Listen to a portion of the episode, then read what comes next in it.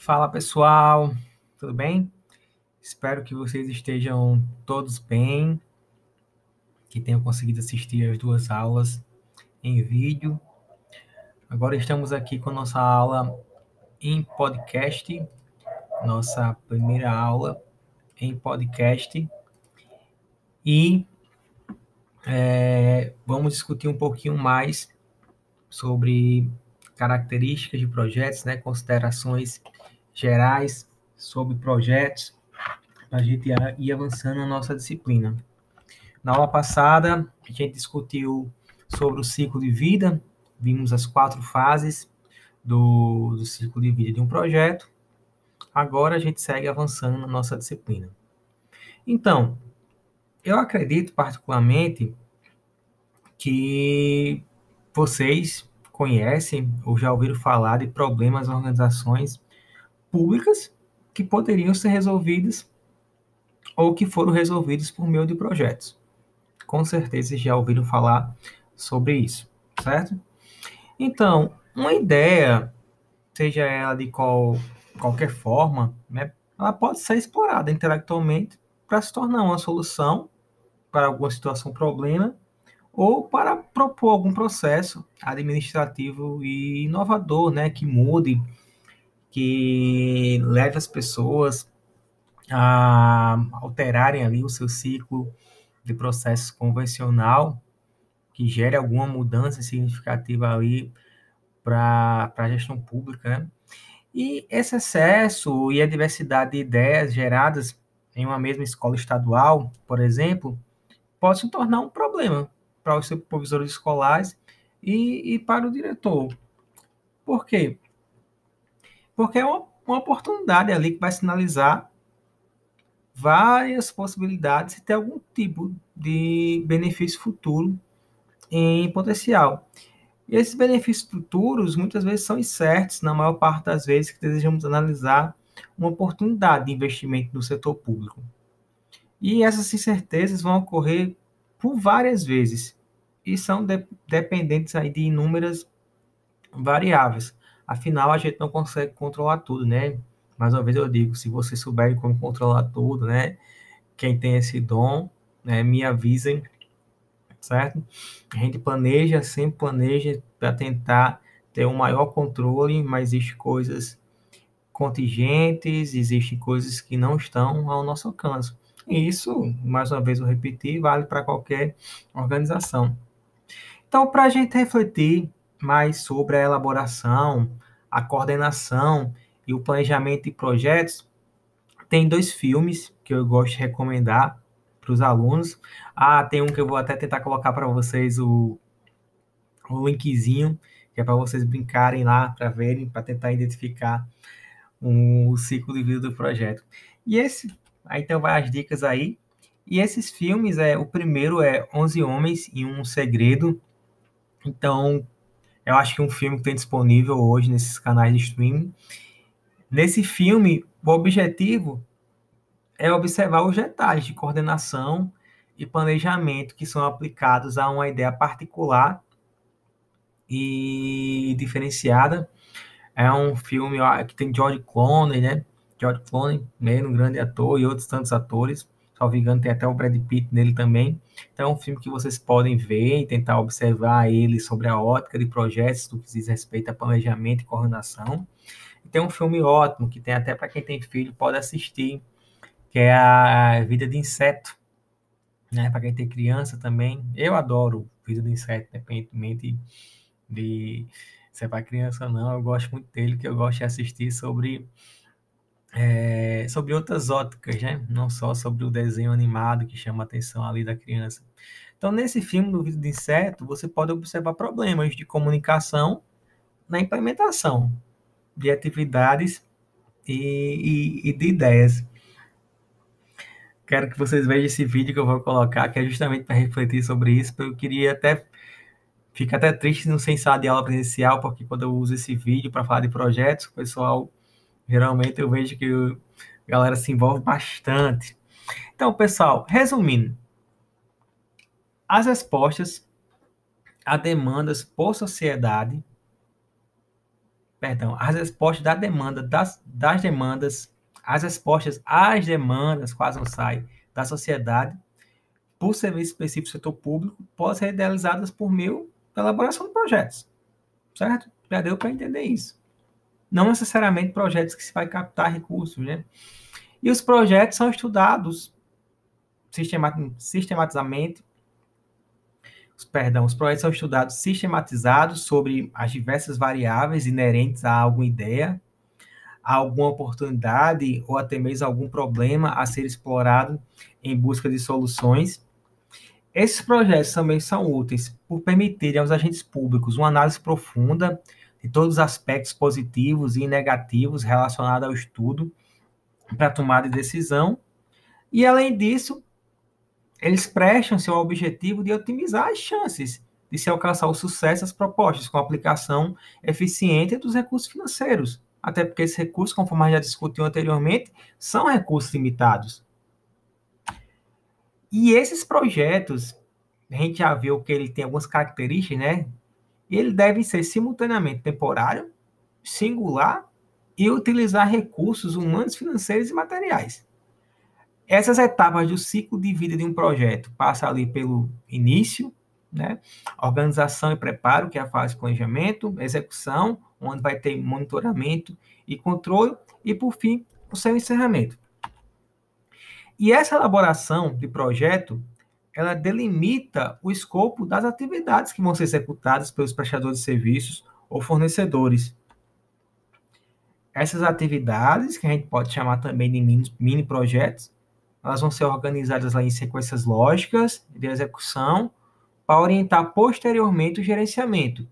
Alguns instrumentos gráficos, como cronograma, orçamento, é, outros gráficos que acompanham ali a execução das entregas, ou quanto o projeto está concluído, são essenciais no projeto, para verificar como é que está o, o andamento. Afinal, se você não usa desses instrumentos, como é que você vai controlar? Como é que você vai monitorar? Onde é que você vai poder interferir para saber se algo está fora de controle ou algo não está saindo como planejado?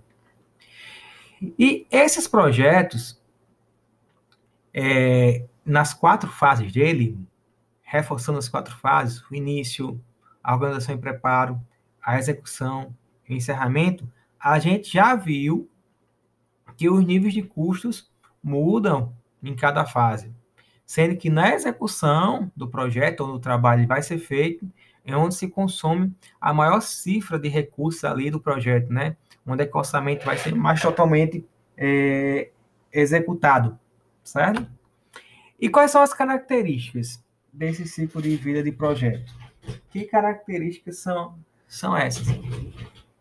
À medida que o projeto ocorre, que o tempo passa, certo? Imagina uma linha para frente. E à medida que, esse, que o tempo do projeto passa, e a gente vai aprendendo durante o projeto, os riscos e as incertezas vão, vão diminuindo. Enquanto quanto mais perto do final do projeto, se tiver alguma mudança a ser realizada, esse custo das mudanças vão ser maiores.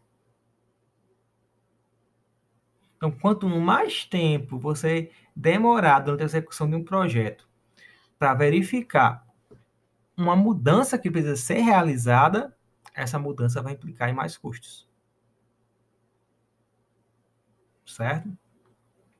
Então, é, maior, é melhor acompanhar um projeto durante a sua execução para poder agir e fazer alguma mudança, se necessário, ou alguma adaptação do que esperar ele chegar mais próximo do fim. Se a gente, durante a execução, temos muitos riscos e incertezas, uma coisa que eu não comentei para vocês foi sobre risco, né? O, o, o, que é risco?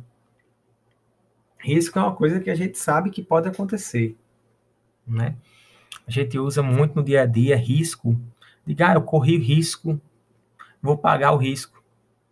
Vou, vou viver, vou bancar o risco mas as pessoas utilizam isso no dia a dia, né? A gente utiliza, isso eu me incluo também, como uma forma é, de dar um justificativo para coisas que a gente não conhece, né? E, pelo contrário, risco é algo que a gente conhece. A gente conhece, sabe que pode acontecer, e a gente vai, se acontecer esse risco de me atrapalhar no projeto, o que é que eu vou fazer com esse risco, certo? E eu fazendo, eu posso ter uma alteração, né, para tentar mitigar ali, ou simplesmente é um risco que eu não que eu não sei o que, é que eu vou fazer, né? É um risco que eu não consigo administrar. E eu simplesmente eu vou aceitá-lo, mas sabendo que eu já tinha pensado nele ali no início. É porque é importante mapear riscos em projeto, justamente para a gente se antecipar a coisas que podem é, atrapalhar a execução do nosso projeto. E aquilo, quando a gente fala assim, ah, eu paguei o risco, mas surgiu algo que você nem sabia, disse, ah, eu não sabia que isso podia acontecer. Né? Aí isso aí você não, não é risco não, porque risco você consegue pontuar. Né? É perigo, você correu perigo ali é, sem sem saber o que estava fazendo e tu usou esse nome de risco, erroneamente. Eu costumo dar, dar um exemplo bem bacana para as pessoas para explicar o que é risco e o que é perigo. Por exemplo, teve uma onda aí daquelas pirâmides, né, que teve um bem famoso, que eu não vou citar nome aí para não ofender ninguém que alguém tenha colocado, que é, eu perguntei à pessoa, você sabia onde ele estava colocando seu dinheiro? Aí a pessoa dizia assim, sabia, era nisso, nisso, nisso. Como é que você sabia que era isso? Como é que você prova?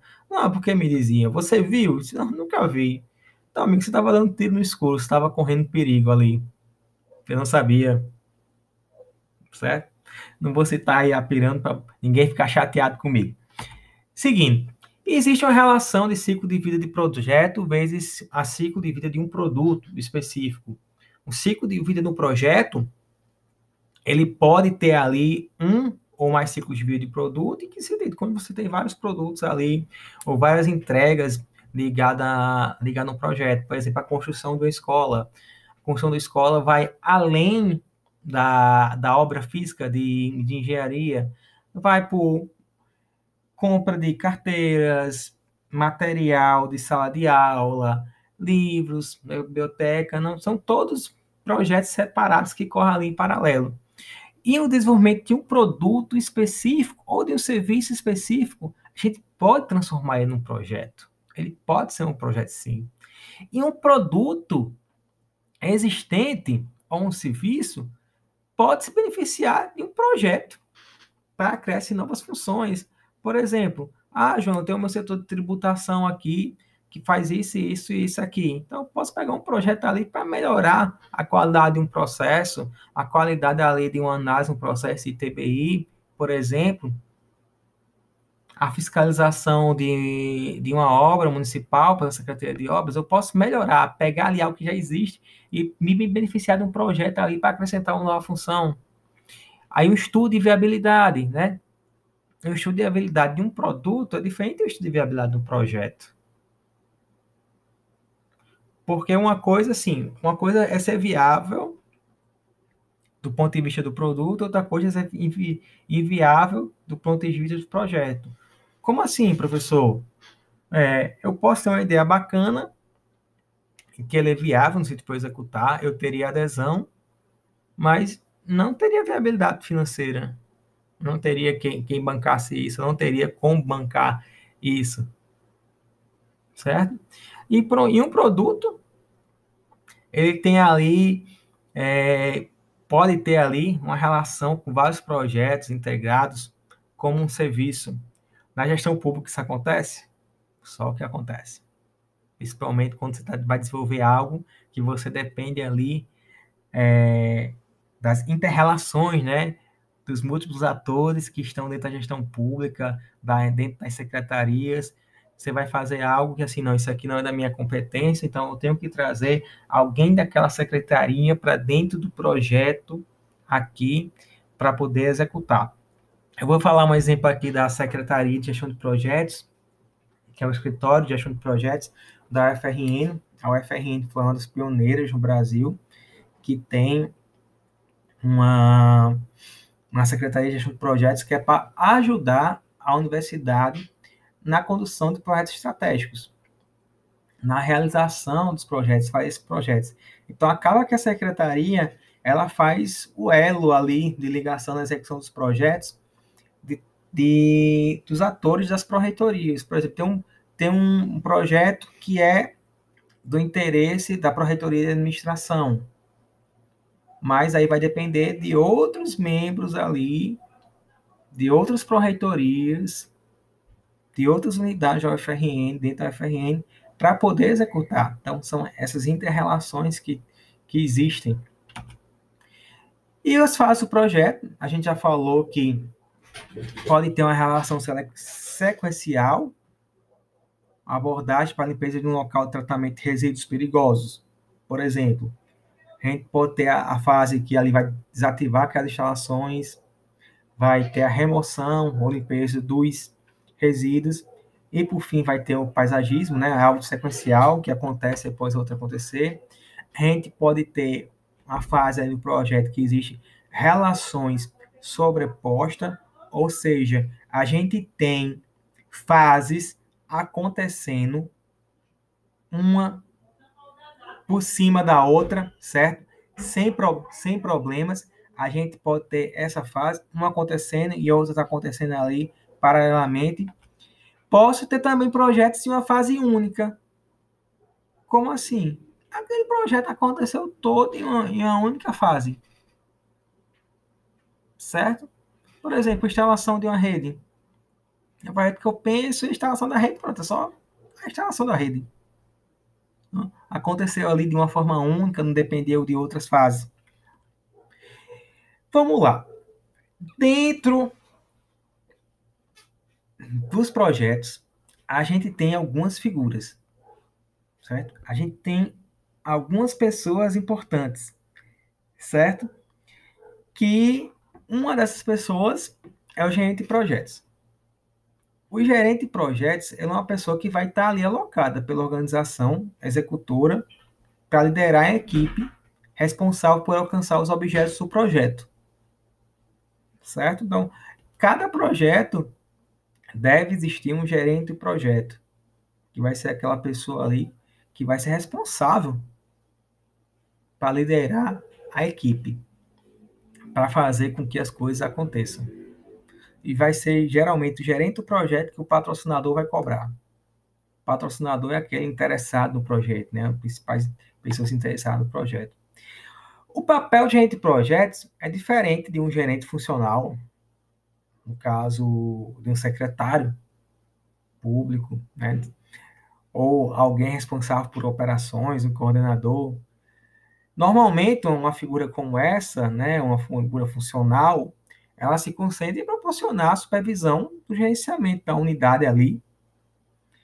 E os gerentes de operação são responsáveis pela eficiência ali das operações no, do dia a dia.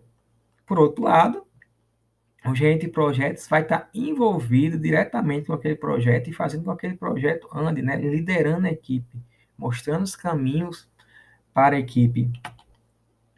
E ele tem algumas responsabilidades, algumas responsabilidades técnicas. Os gerentes de projetos são responsáveis pelo atendimento de necessidades. Certo? Essas, perdão, ele tem responsabilidades e competências, que são necessidades de tarefas, necessidades de equipe, necessidades individuais. E ele também tem que ter um conjunto de relações interpessoais, de habilidades interpessoais. Tem que saber liderar, tem que saber construir equipes, tem que ser uma pessoa que motiva as outras, que se comunique bem, que ela tenha ali a capacidade de influência, que seja capaz de tomar decisões que exista ali uma consciência política e cultural que ele tenha da sua função, principalmente da gestão pública, que tenha capacidade de negociação, que saiba ganhar confiança dos outros membros da equipe, que tem que gerenciar conflitos e ele também tem que ter a capacidade de treinar as outras pessoas, né? De ser um grande treinador ali dessas pessoas também tem que ter essa capacidade. E a gente chega para discutir o que é sucesso em projetos. O conceito, pessoal, mais comum se trabalhar na gestão de projetos sobre o que é sucesso em projetos é quando ele é concluído e tem algo que chama assim que é o dentro do triângulo de ferro. O que é esse triângulo de ferro? É três pontos. Que ele foi concluído dentro do prazo, que ele foi construído, concluído dentro do orçamento, dentro do custo, né? Primeiro dentro do prazo, tempo, depois dentro do orçamento, custo, e de acordo com o escopo, especificações. Então, para ser sucesso em projeto, tem que ter essas três coisas.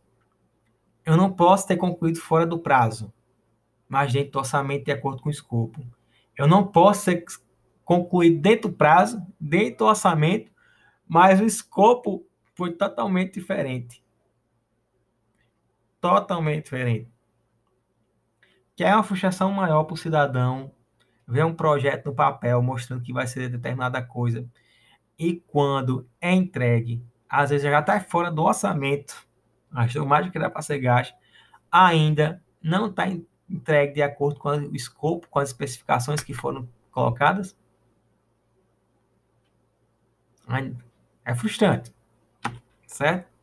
Então, sucesso de projetos é fazer com que o resultado do projeto o seu produto tem uma aceitação, né, para o seu usuário, ou cliente, ou cidadão.